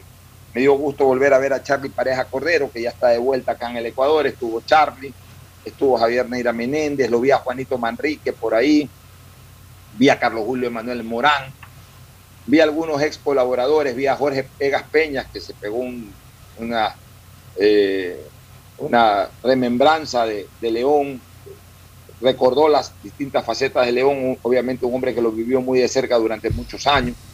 Realmente fue un acto estupendo, yo creo que un, un- un homenaje póstumo, ya han pasado exactamente 13 años de la muerte de León Pérez Cordero, pero, pero eso es lo que tiene que hacer siempre su familia. pues. La familia de los grandes personajes, al final de cuentas, son los que eh, eh, mantienen viva la memoria histórica de estos personajes. Ya le tocará a mi querido amigo y compadre Gustavo González por ahí eh, impulsar eh, la redacción de un libro para el expresidente Gustavo Novoa también, y así por el estilo. Eh, de Velasco se ha escrito poco porque Velasco no tuvo hijos, pero de aquellos que se han tenido hijos o buenos yernos como el presidente Novoa, o en este caso muy buenas hijas y yernos también, y amigos como el expresidente Febres Cordero, siempre van a mantener latente su recuerdo. No sé si haya gente que eh, impulse libros de Rafael Correa, no sé hasta qué punto Correa ha dejado amigos y familiares que verdaderamente impulsen eso. Por ahí alguna está activa políticamente, otro está desde hace muchísimos años distanciado política y familiarmente del expresidente Correa. Pero bueno, cada quien eh, tiene en suerte lo que ha cosechado. Y yo solamente lo único que puedo hacer es felicitar el esfuerzo de Liliana Febres Cordero por la elaboración de ese excelente libro que ya lo he comenzado a leer. Me citan ahí en ese libro en una parte que es fundamental. eh, en el capítulo ya prácticamente del ocaso de León Pérez Cordero, que fue la parte que yo la, viví más cerca con León. Eh, a mí me cupo el honor de haber llevado su renuncia al Congreso Nacional, su renuncia prácticamente a la política ecuatoriana la llevé yo. Y Liliana ha tenido la gentileza de citarme con ese hecho en una de las páginas de ese libro. Así que un abrazo para ella y para todas las personas que estuvieron ayer. eh, realmente pues, pasamos un momento muy grato. Claro, yo andaba inquieto, porque a esa hora se estaba jugando el primer tiempo y entonces estaba ahí chequeando por internet, estaba eh, viendo la aplicación de DirecTV de reojo el partido. Y ya realmente una vez que acabó el acto, eh, conversé unos 10, 15 minutos y me fui disparado a, a mi casa a ver el segundo tiempo y, y luego también a preparar mi viaje. Pues me encuentro acá en los Estados Unidos de- desde este día. Así que simplemente quería referir eso, Gustavo y Fernando, ya en la parte Pues final. ya le dejaste una tarea a Gustavo. Yo creo que Gustavo, yo creo que Gustavo, por la cara que, que le alcancé a ver en el Zoom, le, le- le gustó la idea y creo que la va a llevar a cabo. Es que, tiene que- es que los, los grandes personajes tienen que, que ser siempre recordados por, por- por quienes eh, están vinculados familiarmente. ¿Dónde se puede conseguir el libro, Alfonso? No, no Yo te tienes lo voy a idea. Yo te lo voy a Perfecto. conseguir. Muchas Yo te lo voy a poner gracias. La próxima semana. Bueno, Eh, nos vamos a la, a la recomendación comercial para entrar con el deporte. Un abrazo, Gustavo y Fernando.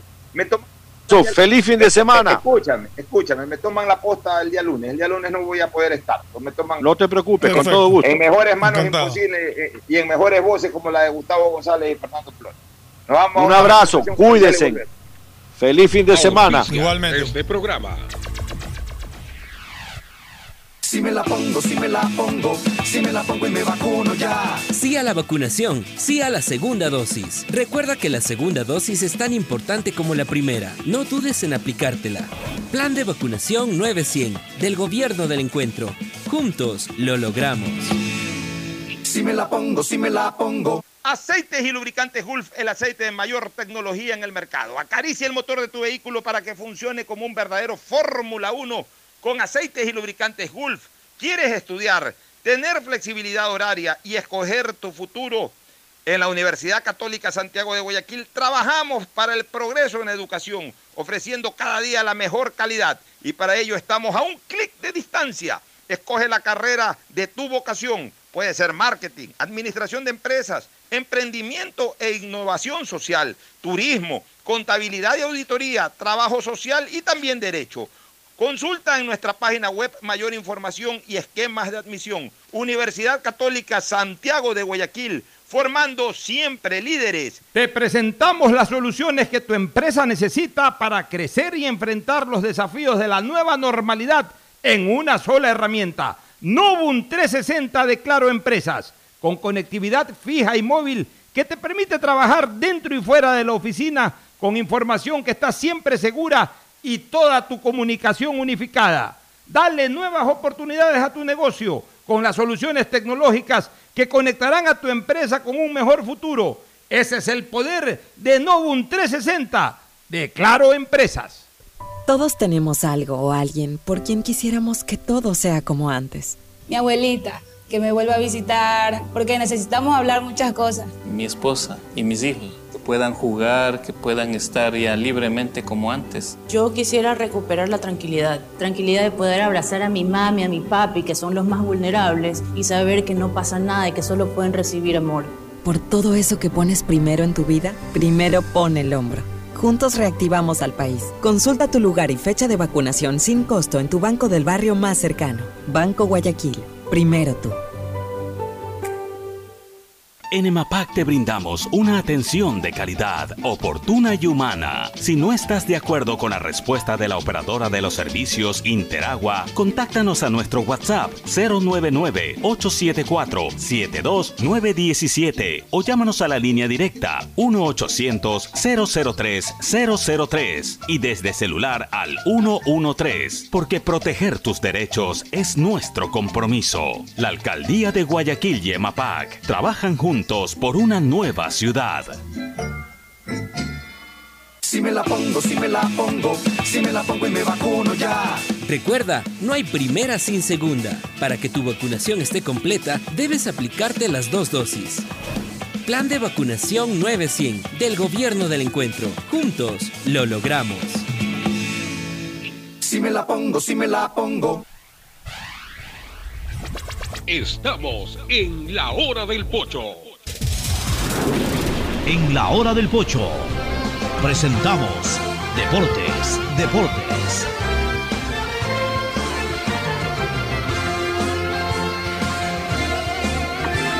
Muy bien, muy bien, ya estamos en el segmento deportivo. Hoy con mucha alegría, por cierto, por esa clasificación dramática del Barcelona, pero clasificación al fin de cuentas quedaban hasta cuatro, eran brasileros y uno, como decíamos por ahí, el resto de América, que era Barcelona.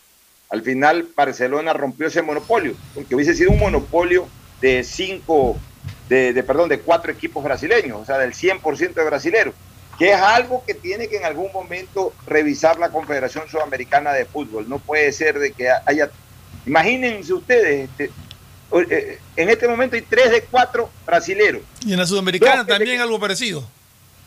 En la Sudamericana algo parecido, para ver, Fernando, dos que se quedaron en estas últimas 48 horas. El, el, el equipo del, eh, al que le ganó el Palmeiras, creo que pero, fue el pero Sao Sao Paulo, pero se, se, Ya, dos ahí. Paulo y el Fluminense. O sea que hasta inicio de semana habían cinco equipos brasileños.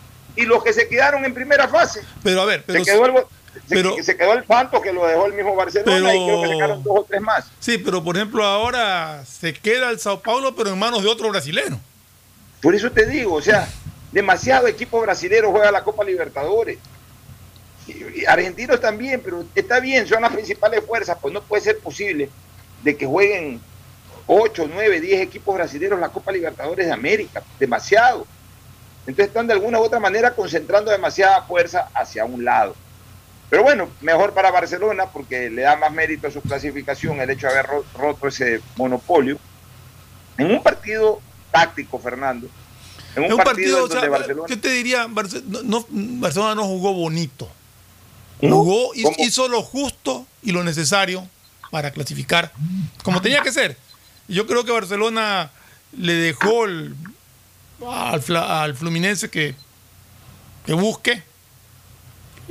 Se defendió muy bien Barcelona, más allá de lo que tú habías comentado al comienzo de ciertos errores que se cometen, pero no se complicó el partido y apenas tuvo la, oportunidad de, marcar, eh, anotó, anotó un, y un bonito gol que le permitió ya ahí sí respirar tranquilo porque no se veía por dónde podía haber una reacción del Fluminense. Yo creo que fue un partido donde tiene mucho mérito el planteamiento táctico del profesor Bustos, aunque a la gente no le guste que, que no jugó bonito, sí, pero hizo lo necesario.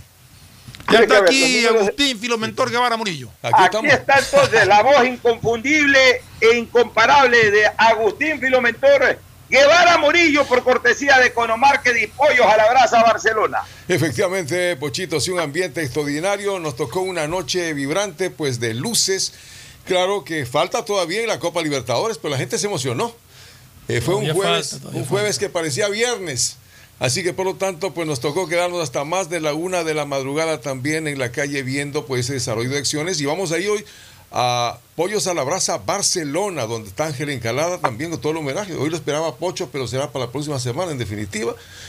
Claro, ahora Po- Pocho está comiendo pollo gringo, pollo norteamericano. Qué bien, no ir a llegar. Eso es lo importante, Oye, la y- facilidad y, de y estar Ciudad Economarket de. Agustín y También Economarket. sí, del buen chocolate y del buen brindis, ¿no? Hay buen chocolate en Economarket. Claro, ahora sí, claro. Esto es bueno Ah, todo el bien. tiempo, pero ahora chocolate caliente que usted puede servirse. Ah. Y que se dio la oportunidad del sector comercial en donde pueden tener mesas afuera también, ¿no? En esa parte detrás del Centrópolis. Ya. Entonces la gente puede ubicarse y también Ah. pide directamente todos los sabores. Bueno, lo que viene Bueno. después es fundamental para nosotros también la selección. No se olvide que los Sí, ya se viene, Sí, ya se después, viene. después vamos a hablar de selección y otras cosas, Agustín. Ahorita nos metemos de lleno en el Barcelona, déjenme hacer el análisis Todavía. de lo que fue este partido, ¿no? Eh, realmente lo de, lo de Fabián Bustos es absolutamente meritorio y digno de destacar, de ponerlo incluso a nivel de los mejores técnicos de la historia del Barcelona, porque en tan corto tiempo este hombre eh, ha logrado eh, de las cosas más importantes que ha tenido Barcelona. O sea, ¿cuáles son las cosas más importantes que ha tenido Barcelona en escala? Ser campeón nacional, ser finalista de América y ser semifinalista de América. Son las tres cosas en escala más importantes de Barcelona. Ganar la Copa Spencer, eso es eh, secundario, eso no existe. Obviamente en la, época vieja, los campeonatos amateur, los campeonatos de Azoguayas, pero estamos hablando de los últimos 60 años, cuando Barcelona ha jugado Campeonato Nacional y Copa Libertadores, que ha, sido lo más meritorio. Los qui- eh, 15 títulos nacionales, uno de ellos ya se lo dio justamente, perdón, hoy los 16 títulos nacionales, uno de ellos ya se lo dio Fabián Bustos. Eh, las dos finales de Copa Libertadores todavía no la ha podido ganar. Y de ahí las semifinales, las nueve semifinales de Copa Libertadores de América que ha tenido Barcelona. Entonces, siendo esos los tres principales referentes de resultados que ha tenido Barcelona, este hombre en apenas un año, ocho meses ha logrado dos de esos tres referentes. Es decir, ya ha sido campeón nacional en el primer, en el primer año, en la primera temporada, y asimismo, posterior a ella, tras una mala Copa Libertadores en el 2020, ha hecho una estupenda Copa Libertadores en el 2021 y está en semifinales de Copa Libertadores de América, con una campaña estupenda además, porque no es que está en semifinales de Copa Libertadores, no, Bustos ha hecho lo necesario, es decir, eh, ha hecho que su equipo sea sólido en casa y, peligroso y respetado fuera de casa. Los números lo dicen. Si ayer no provocaba ese penalti eh, Rivero en la última jugada del partido, Barcelona ayer le ganaba a Fluminense y hubiese, hubiese desarrollado algo casi inédito en Barcelona, el 100% de puntos en casa. Barcelona en todas sus semifinales, en todas, en absolutamente todas las que llegó a disputar, hasta la jornada anterior a disputar esas semifinales, Barcelona había perdido puntos en casa, en todas, en todas, en el 71, en el 72, en el 86, en el 87, en el 90, en el 92, en el, eh, en el eh, año 98, en el año 2017. En el año 2017 ya fue hasta aberrante lo que pasó con Barcelona. Dos veces hasta lo golearon 3 a 0 en casa. Sin embargo, llegó a las semifinales porque tuvo una brillante actuación de visitante. Bueno, Bustos esta vez fue sólido en casa. Si ayer no hacía ese penalti Rivero y Barcelona ganaba 1-0, hubiese mantenido el 100% de los puntos en casa. Pero tampoco ha sido perita en dulce jugando de visitante. Ha sacado ni más ni menos que 5 puntos de visitante. 5 de 15, es decir, el 33%. Pero ojo, Barcelona, salvo el partido en La Paz, nomás ha jugado en Argentina y en Brasil. O sea, no es que ha jugado en Colombia, no es que ha jugado en Chile, no es que ha jugado en Paraguay, no es que ha jugado en Perú. Salvo el partido con Destruyes en esta Copa Libertadores le ha tocado jugar solamente en Brasil y en Argentina. Jugó contra Vélez y contra Boca. Y jugó ahí solamente con equipos brasileños. Jugó contra Santos, jugó eh, ahora contra el Fluminense y anterior y, y ahora le va a tocar jugar contra el Flamengo y le va a tocar jugar contra, eh, si es que pasa el Flamengo, pues obviamente con, con el, el, otro brasileño que clasifica a la final. Es decir, no ha salido de esos escenarios. y que haya sacado el 33% de los puntos en Argentina y en Brasil, habla bien de Bus, de un técnico que planifica partidos, un técnico que da resultados en el fútbol. Eso es todo. Lo que pasa es que aquí hay gente mediocre, gente que no sabe ver fútbol, pero por sobre todas las cosas, gente que no sabe la realidad del país y la realidad del fútbol. Entonces quieren que Barcelona juegue como juega el eh, Liverpool de Inglaterra, o que Barcelona juegue como juega el Real Madrid de España, o que juegue como el Paris Saint Germain. Y no se dan cuenta que esos equipos, para jugar la calidad de fútbol que juegan, tienen plantillas de 600 millones de euros o de 700 millones de libras esterlinas. Entonces, no se puede jugar a ese nivel de, de exquisitez, de excelencia futbolística. Eh, entonces dicen Barcelona juega mal y siguen confundiendo lo que es jugar mal con lo que no es jugar bonito. Son dos cosas distintas. Una cosa es no jugar bonito y otra cosa es jugar mal. Barcelona juega bien, por eso saca resultados, porque es sólido defensivamente, a pesar de que, y ya lo advertí yo la vez pasada, eh, eh, ha, ha, mostrado ciertas deficiencias defensivas. Este no ha sido definitivamente el mejor momento de Rivero. Sigue causando eh, de alguna u otra manera complicaciones Rivero con su actuación.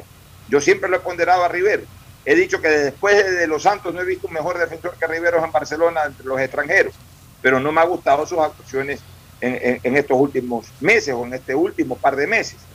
Y, y, también Barcelona ofensivamente ha desarrollado bien su juego, hace los goles necesarios para sacar los resultados. No es un equipo que golea, no es un equipo, no es una máquina que pasa con cinco o seis goles encima a sus rivales, pero, pero hace lo necesario para, para ganar los partidos. Con una buena defensa y con lo necesario en el ataque para, para anotar, con eso Barcelona está en semifinales de Copa Libertadores de América. Gracias, vuelvo a repetir, al mérito eh, en el trabajo, tanto del profesor Bustos como de la dirigencia, que definitivamente han tenido una eh, muy buena actuación desde que asumieron la misma, y los jugadores que, sin ser nada del otro mundo, sin que Barcelona tenga un plantel deslotado, sin que Barcelona tenga un plantel cargado de jerarquía internacional, porque los jugadores del Barcelona en su gran mayoría no tienen jerarquía internacional, sin embargo han sido lo suficientemente sólidos para darles esta gran satisfacción a la hinchada. Ayer una vez más, buen rendimiento de muchos jugadores, me gustó otra vez el trabajo del Quito Díaz. Atrás lo de, lo de Burray es realmente conmovedor.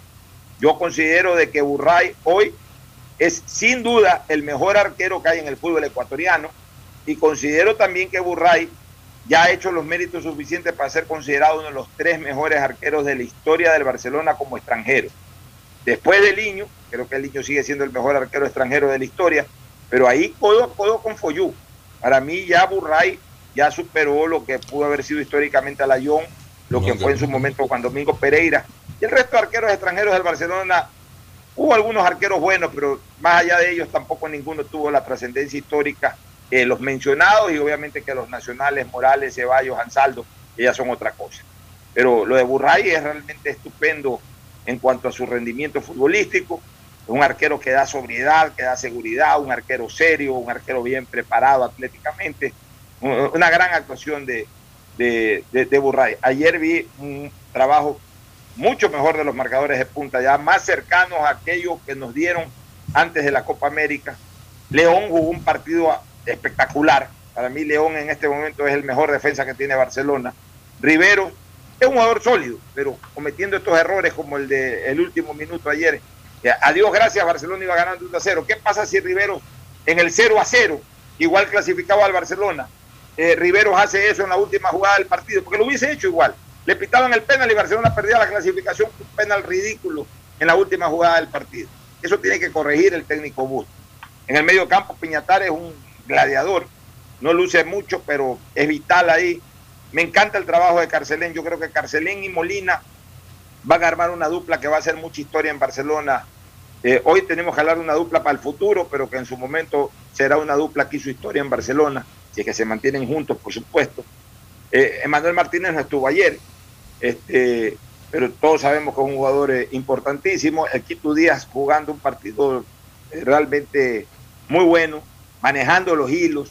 y, lo que yo quiero hoy rendirle hasta cierto punto palabras elogiosas es al delantero Gonzalo Mastriani, un hombre que trabaja todo el partido, pero que en el área es letal.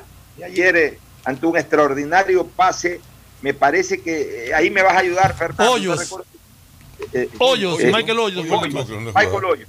Michael Hoyos le pone un pase estupendo, pero la manera como se mete, cómo le dibuja el pase este, Mastriani, cómo para la pelota y cómo define, es de verdadero crack.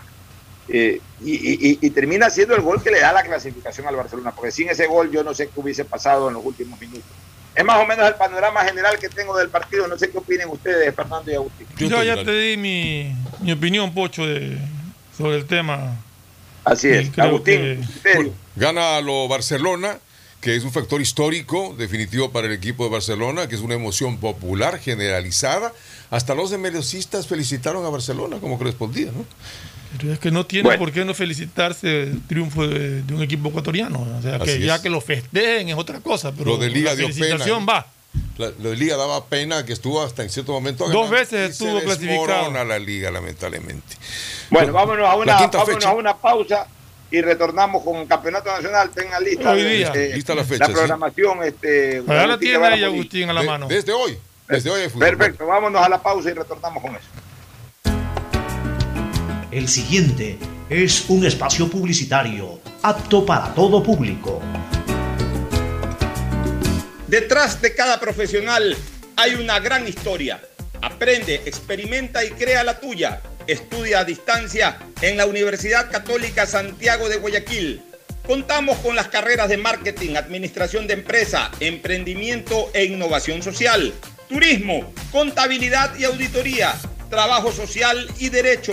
Sistema de Educación a Distancia de la Universidad Católica Santiago de Guayaquil formando líderes En MAPAC siempre. te brindamos una atención de calidad, oportuna y humana. Si no estás de acuerdo con la respuesta de la operadora de los servicios Interagua, contáctanos a nuestro WhatsApp 099-874-72917 o llámanos a la línea directa 1-800-003-003 y desde celular al 113, porque proteger tus derechos es nuestro compromiso. La Alcaldía de Guayaquil y EMAPAC trabajan juntos por una nueva ciudad.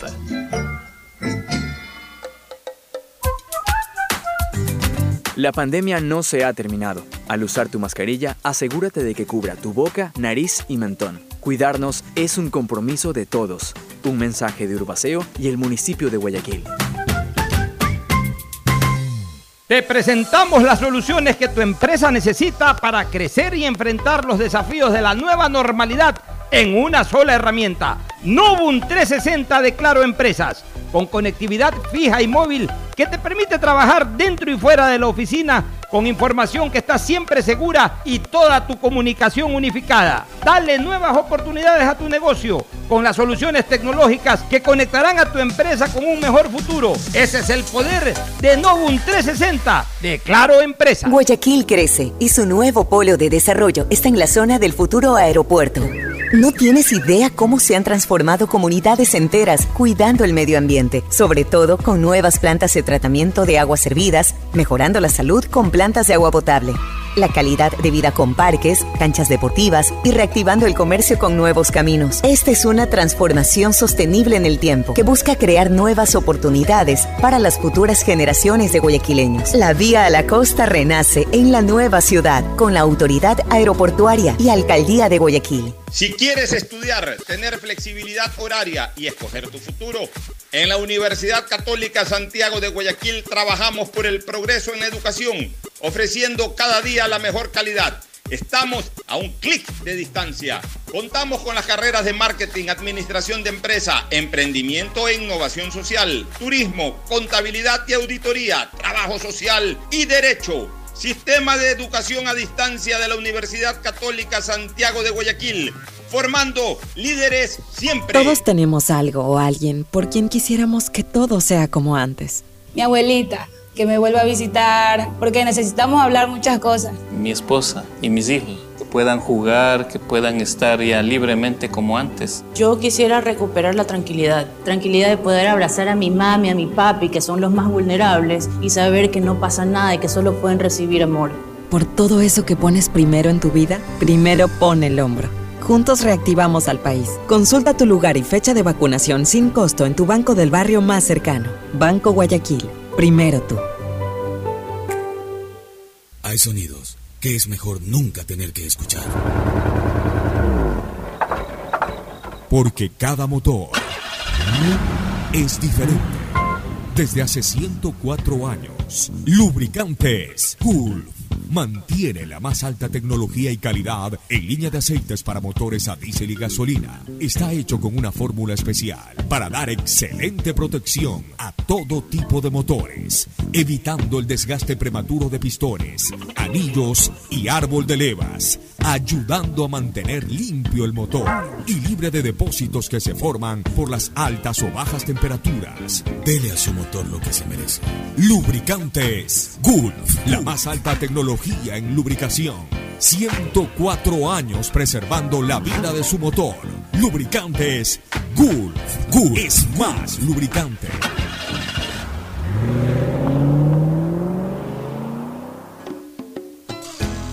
Fin del espacio publicitario. Usted está escuchando un programa de opinión, categoría O, apto para todo público.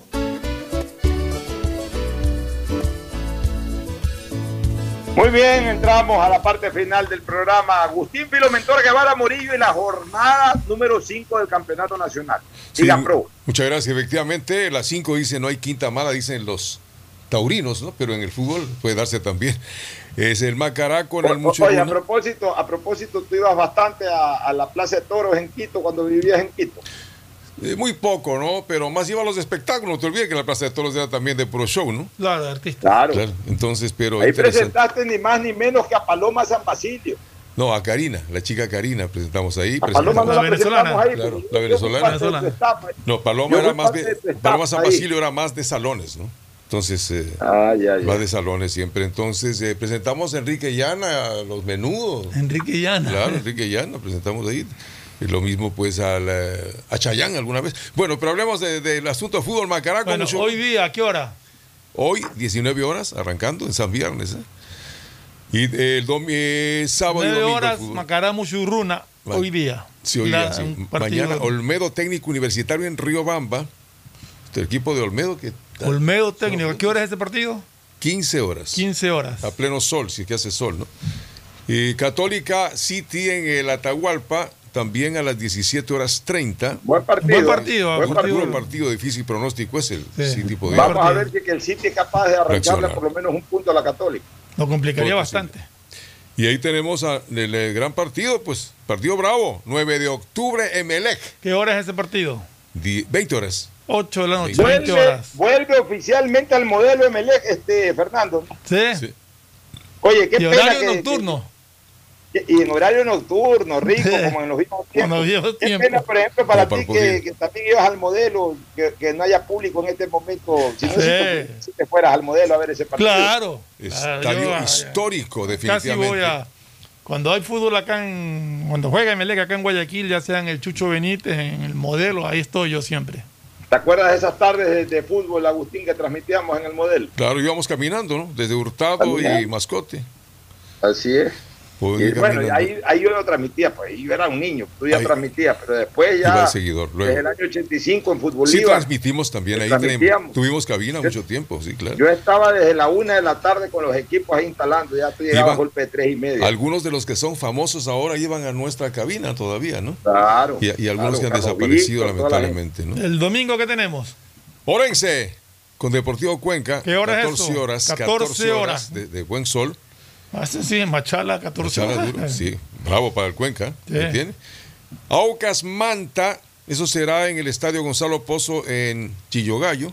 Ah, Ese es ca- 16 horas. 16 horas 30. 16 horas 30. Se cierra con el partido este que es duro para Delfín, porque yo creo que Independiente, eh, como puntero. Bueno, no ahí podría tener otras piezas también independientes. Es un partido muy interesante el día Delfín domingo.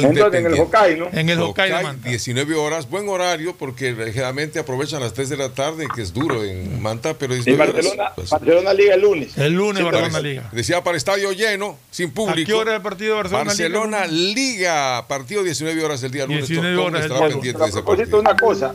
Sí. Mira que eh, Guaya- eh, los equipos guayaquileños juegan sábado y lunes. Hoy día hay Sábado y partidos, domingo no- también, no juegan los equipos guayaquileños. Ah, no. el domingo, Guayaquileño no. No, el domingo no. no hay ningún partido de equipo guayaquileño, pero en cambio juega No. Independiente, que es el Sí, puntero, y hay que seguir los ese dos, partido. los Juegan los dos de Manta. van el sábado. El, el sábado juegan Emelec y 9, que son los dos equipos de Guayaquil, eh, y, Y el City. y el City que juega el partido previo, Ujú. y el lunes juega Barcelona. Oye, ¿cómo ves el partido de Emelec con 9? Fernando? Difícil, difícil. Yo creo que el 9 de octubre es un equipo complicado para cualquiera.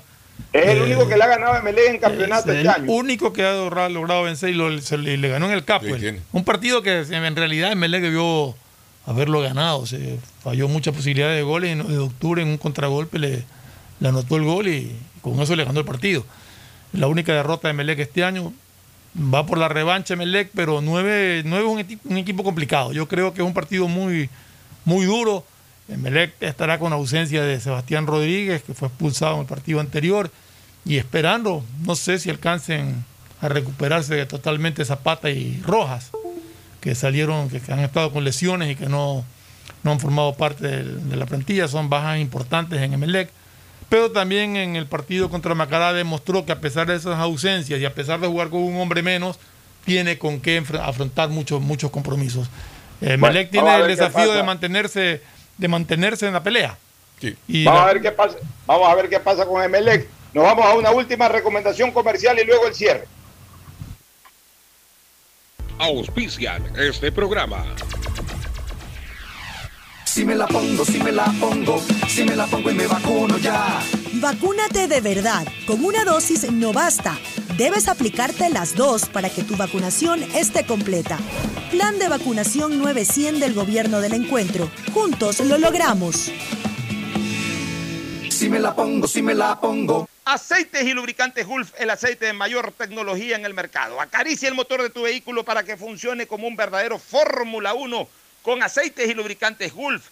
¿Quieres estudiar, tener flexibilidad horaria y escoger tu futuro?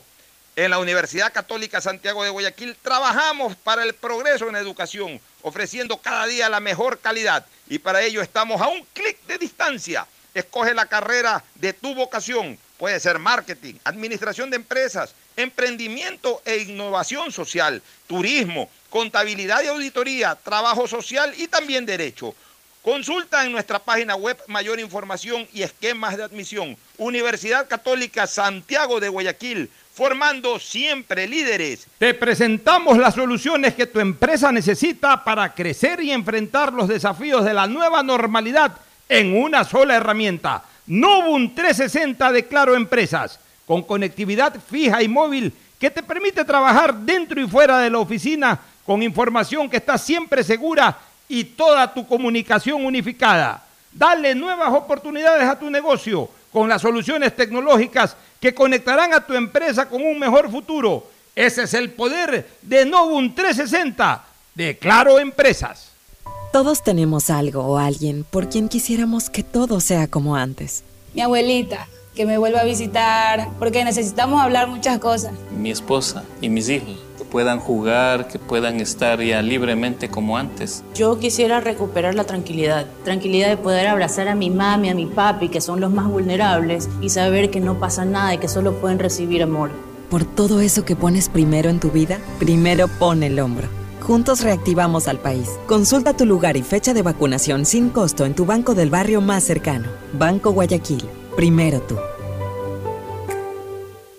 En EMAPAC te brindamos una atención de calidad, oportuna y humana. Si no estás de acuerdo con la respuesta de la operadora de los servicios Interagua, contáctanos a nuestro WhatsApp 099-874-72917 o llámanos a la línea directa 1-800-003-003 y desde celular al 113, porque proteger tus derechos es nuestro compromiso. La Alcaldía de Guayaquil y EMAPAC trabajan juntos por una nueva ciudad. Si me la pongo, si me la pongo, si me la pongo y me vacuno ya. Recuerda, si es con una, es con las dos. Aplícate la segunda dosis para que tu vacunación esté completa. Plan de vacunación 900 del Gobierno del Encuentro. Juntos lo logramos. Si me la pongo, si me la pongo. Estamos en la hora del pocho. Gracias por su sintonía. Este programa fue auspiciado por Aceites y Lubricantes Gulf, el aceite de mayor tecnología en el mercado. Universidad Católica Santiago de Guayaquil y su plan de educación a distancia, formando siempre líderes. EMAPAC y el municipio de Guayaquil trabajando juntos por una nueva ciudad en el mejoramiento y aumento de la capacidad de drenaje en Causarina, Vía Daule, Marta Roldós, Guasmo, Tres Bocas, Voluntad de Dios, Amanes, Urdesa, así como en la gran obra de la macroplanta de tratamiento de aguas residuales Las Exclusas. Accede a tu Novum 360 de Claro Empresas que te trae las soluciones que tu empresa necesita para crecer en una sola herramienta. Por todos aquellos a quienes queremos, primero pon el hombro, reactivemos juntos el país. Consulta en tu banco del barrio el lugar y fecha de vacunación más próximo, sin ningún costo. Banco Guayaquil, primero tú.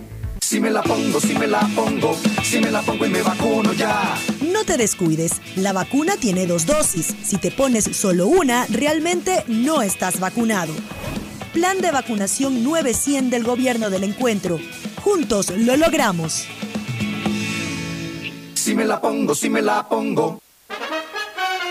Este fue un espacio contratado. Radio Atalaya no se solidariza necesariamente con las opiniones aquí, las opiniones aquí.